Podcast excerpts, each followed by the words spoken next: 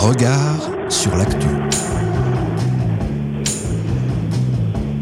Regard sur l'actualité à l'aune de l'Anthropocène. Regard sur l'actu. Tant qu'il y a d'un côté des manifestants, de l'autre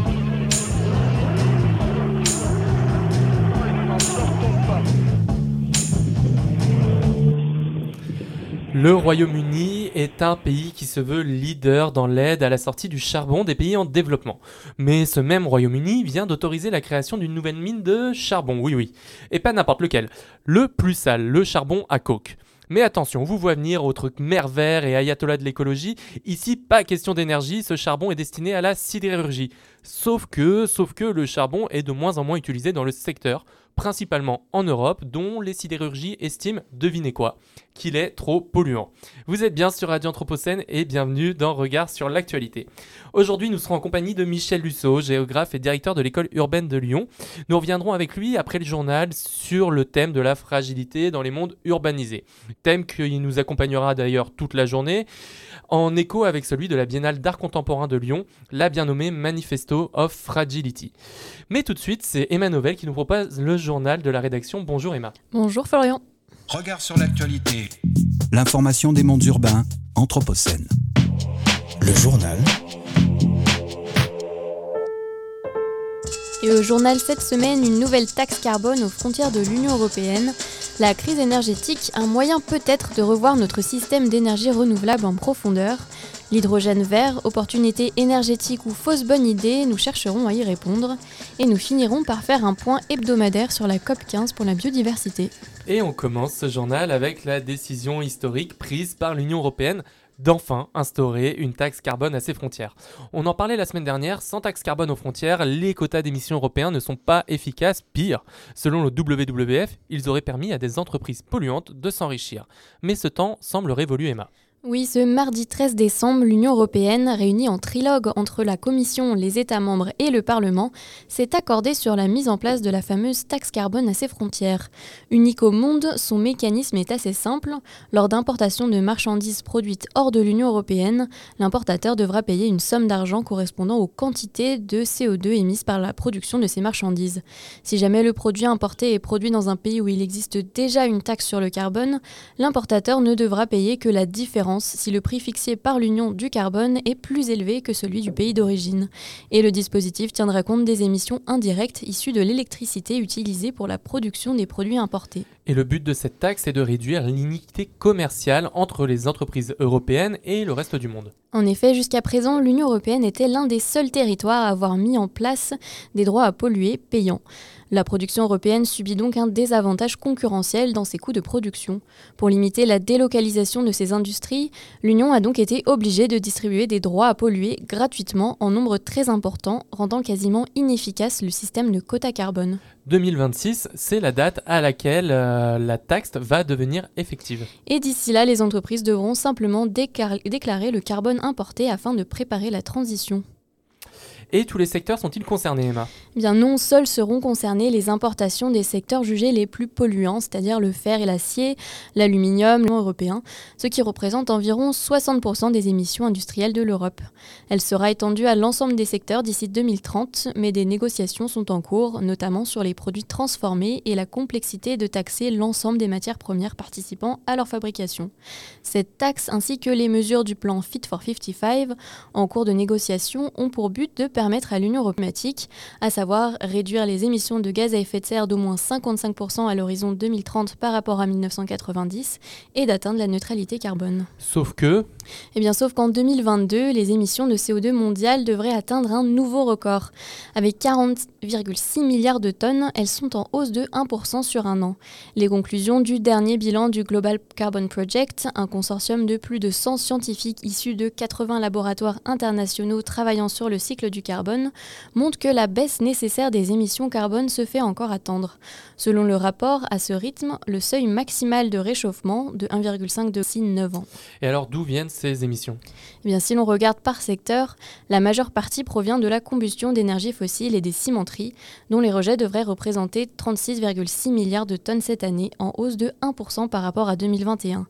Du côté des pays, sans prendre en compte les émissions, la Chine continue de faire la course en tête avec 32% des émissions totales, suivi des États-Unis et de l'Union européenne et l'Inde avec tous deux autour de 8% des émissions mondiales. Mais la Chine, contrairement aux États-Unis, a vu ses émissions diminuer de près d'un pour cent en 2022 suite au ralentissement de son économie, toujours empêtrée dans des mesures sanitaires liées au Covid. Et la France dans tout ça, Emma? Eh bien, elle connaît également une très émission de gaz à effet de serre par rapport à 2021, de l'ordre de 0,6%. Mais cette dernière semble pourtant très insuffisante au regard des enjeux mondiaux.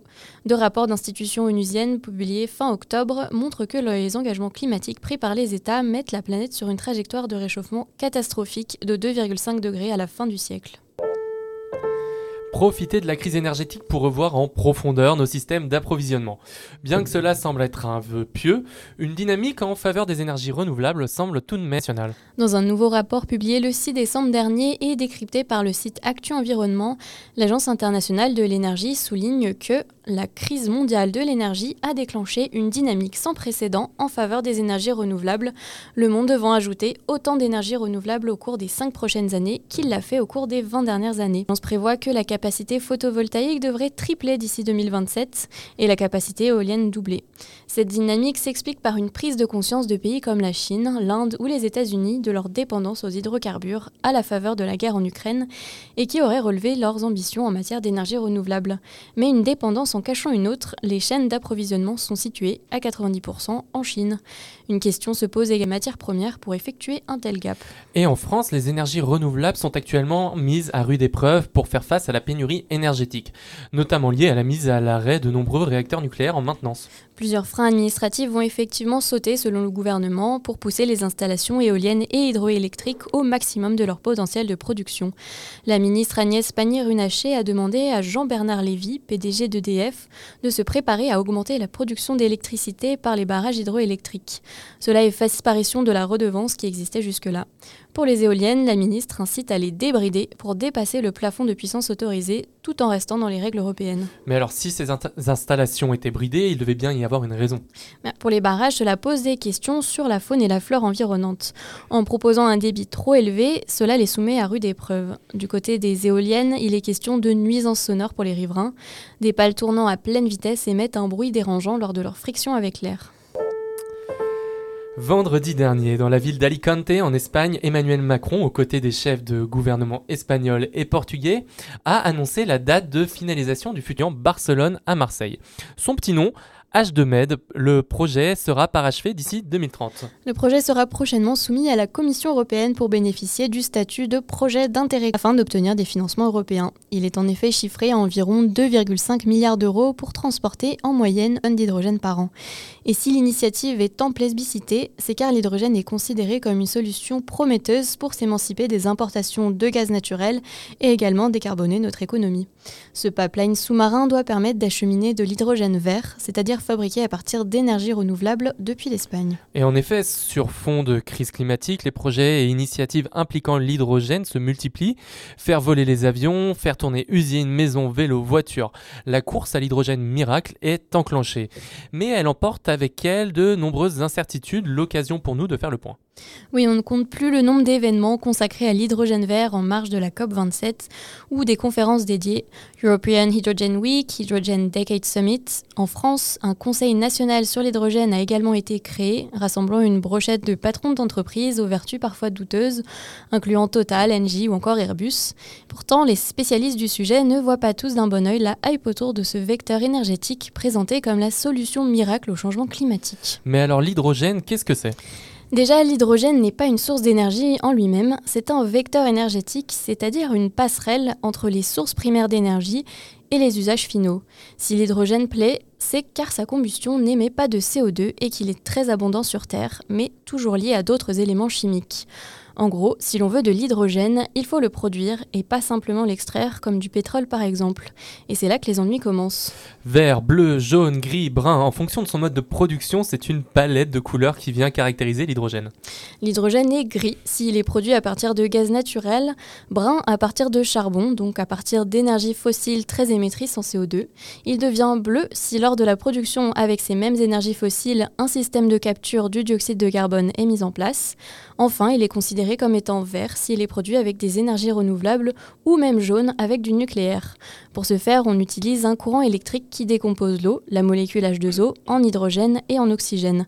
Et si le principe paraît simple, il demande en réalité une grande quantité d'électricité. Et cet hydrogène vert qui suscite tant d'engouement ne, ne, représente aujourd'hui qu'une partie infime de la production, seulement 0,04% de l'offre contre 95% pour l'hydrogène gris dont la production, elle, est polluante.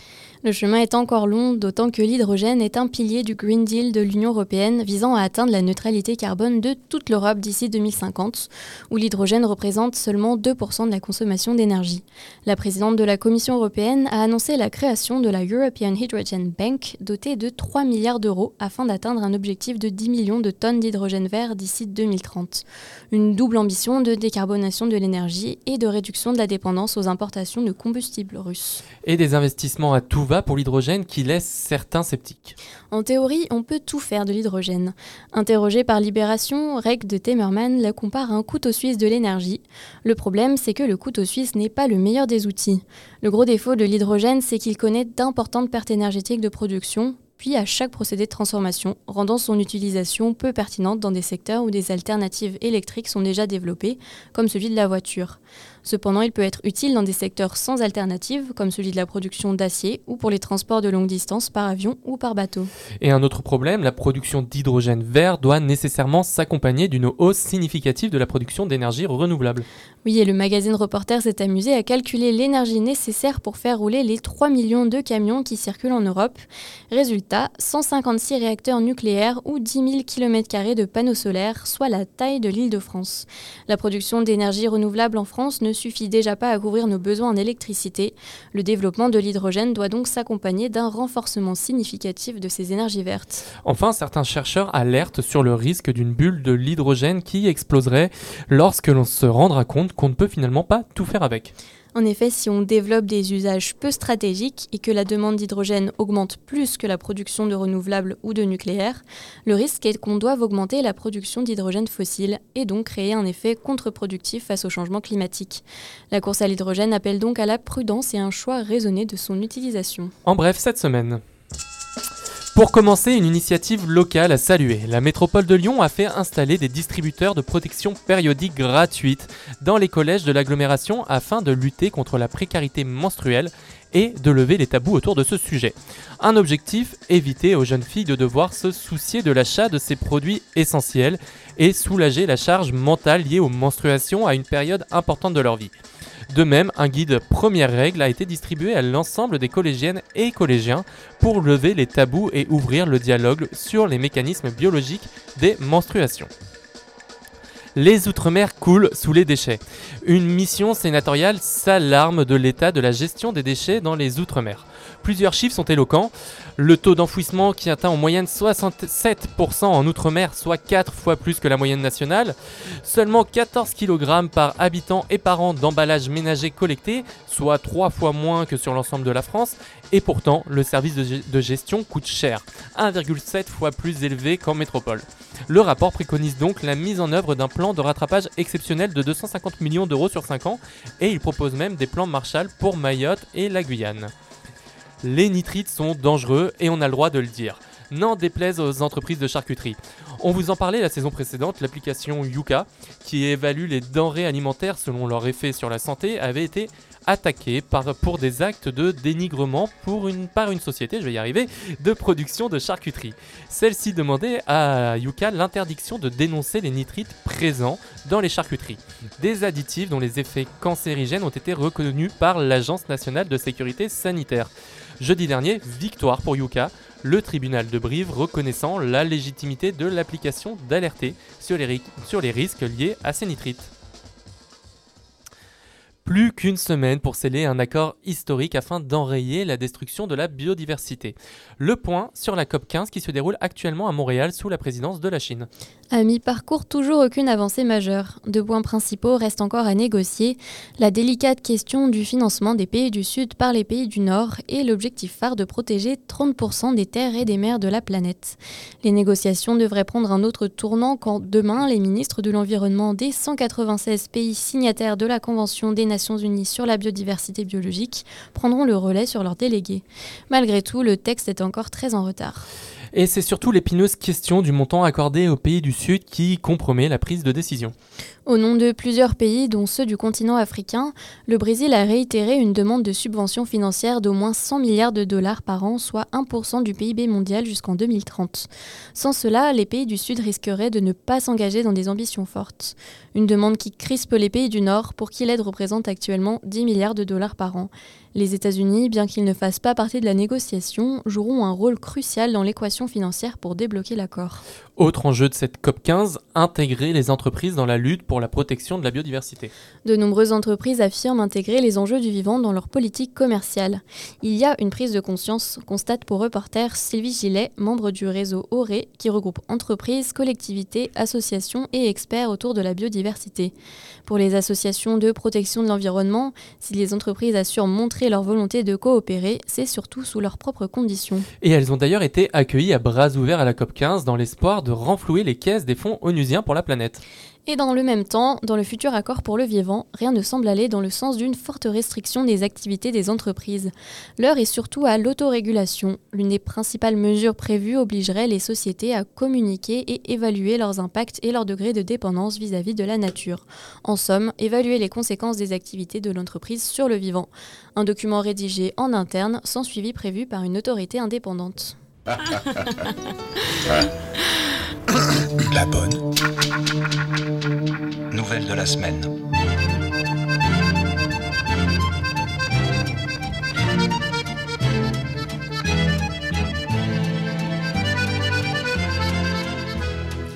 Et la bonne nouvelle du jour sera placée sous le signe de l'autopartage. Le gouvernement a dévoilé ce mardi plusieurs mesures pour développer le partage de la voiture sur les trajets courts. Objectif, tripler les trajets quotidiens de covoiturage d'ici à 2027.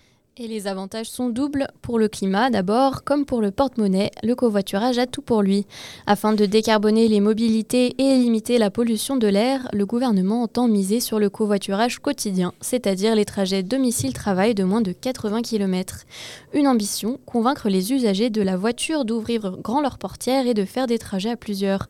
La voiture est en effet responsable de 17% des émissions de gaz à effet de serre de la France. Et le plan de 150 millions d'euros visant 3 millions de trajets en covoiturage a été décliné en 12 mesures. Une des mesures phares mise sur un bonus de 100 euros pour les nouveaux covoitureurs s'inscrivant sur les plateformes telles que Blablacar, Caros ou Klaxit. Cette aide financière sera versée en deux fois, 25 euros dès le premier trajet et les 75 restants seront débloqués s'il y a 9 trajets supplémentaires dans les 3 mois qui suivent pour attester d'une habitude. Autre mesure, 50 millions d'euros seront débloqués au profit des collectivités soutenant le covoiturage. La crise du carburant avait déjà donné un coup d'accélérateur au covoiturage court, les nouveaux covoitureurs ayant déjà plus que doublé. Pour rappel, en France, on compte 1,1 passager par voiture. Regard sur l'actualité. L'information des mondes urbains, Anthropocène. Le journal